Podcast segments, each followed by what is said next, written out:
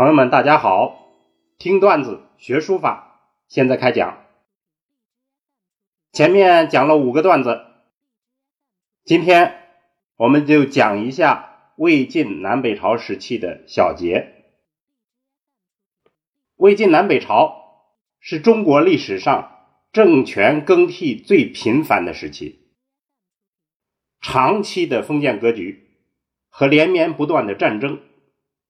使这一时期中国文化的发展受到了特别的影响。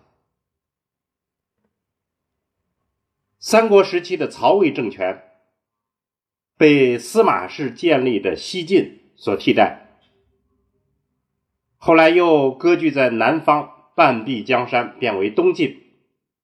而此时的北方是五胡十六国时期。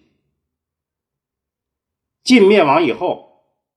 中国社会南北对峙，南方分别出现了宋、齐、梁、陈几个朝代，北方则有北魏、东魏、西魏、北齐和北周，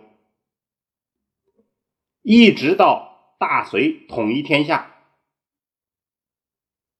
长达将近四百年的混乱分裂状态才得以结束。这样一种社会状况，在文化上就出现了以下几个突出的话题。第一个就是思想界的异常活跃，玄学的出现，在士族中间影响普遍。士族人们穿着宽大的衣袍，喝着酒，吃着五石散。这样一种生活风气非常流行，还有就是佛教的兴起，对于中国文学、绘画、书法的影响巨大。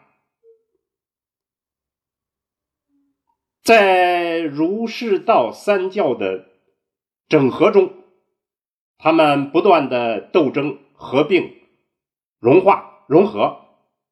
最后就出现了一种很奇特的现象，这种现象应该是中国思想界最重大的现象，就是儒释道合流。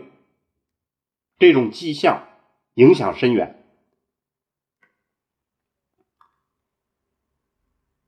第二个就是社会的南北分裂，由于社会的分裂，也造成了文化的南北分裂，这个影响。也是深远而久长，可以说至今未消。第三个就是民族的融合，不同的民族文化互相影响，民族文化的融合在这个时期是一个高潮。我们讲的段子，这个时期是如下五个段子，包括。二王巅峰的真相，晋上运运在何处？龙门佛龛藏神品，六朝写不尽阿弥陀佛和书论殿堂落成。这五个话题大致显示这个时期的主要亮点，勾勒了书法史的主要轮廓，显示了书法史的发展趋势。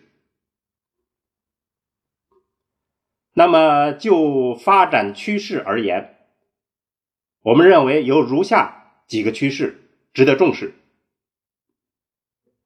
第一个就是新书风的形成，而且逐渐成为主流。所谓新书风，就是当时的新体，主要指草、行、楷这样三个体，成为。书法的热潮和主流，这些新体都是发端于汉魏时期。当时张芝被称为草圣，刘德生被称为行书之祖，钟繇被称为正书之祖。这些新体新新体后来就被士族所接受，成为了一种新书风。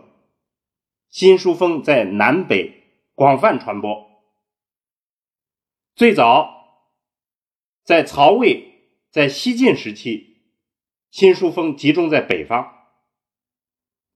东晋南渡以后，新书风就进入南方。后来的各种机缘，又使新书风传播到北方。所以，新书风对于中国社会的书法风气影响巨大。有意思的是呢，与此同时，旧的书风并没有消亡，篆隶这种体。在碑刻、墓志、榜书等等这些形式中间广泛保留，是用以显示庄重的风格。第二个趋势就是书家作为个体的人受到了人们的尊重，尤其是士族的书家，基本上都是领导着书法的潮流，他们开风气、立法度。譬如二王，第三个就是书论形成热潮。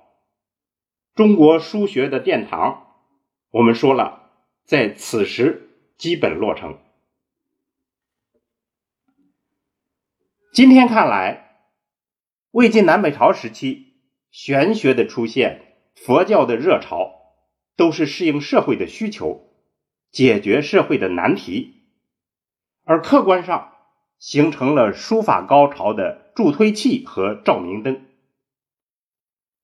实质上，书法要从一种技能上升为一种精妙的艺术，产生出神品妙品那样的书法大作，一定是离不开一些高深莫测的思想方法。所以，我们今天的学书者应该从修养方面充分的重视这一课。那么，我们今天借着这个话题，想提出来，我们要提倡修养的书法，而不是技能的书法。只有这样，书法才有出路。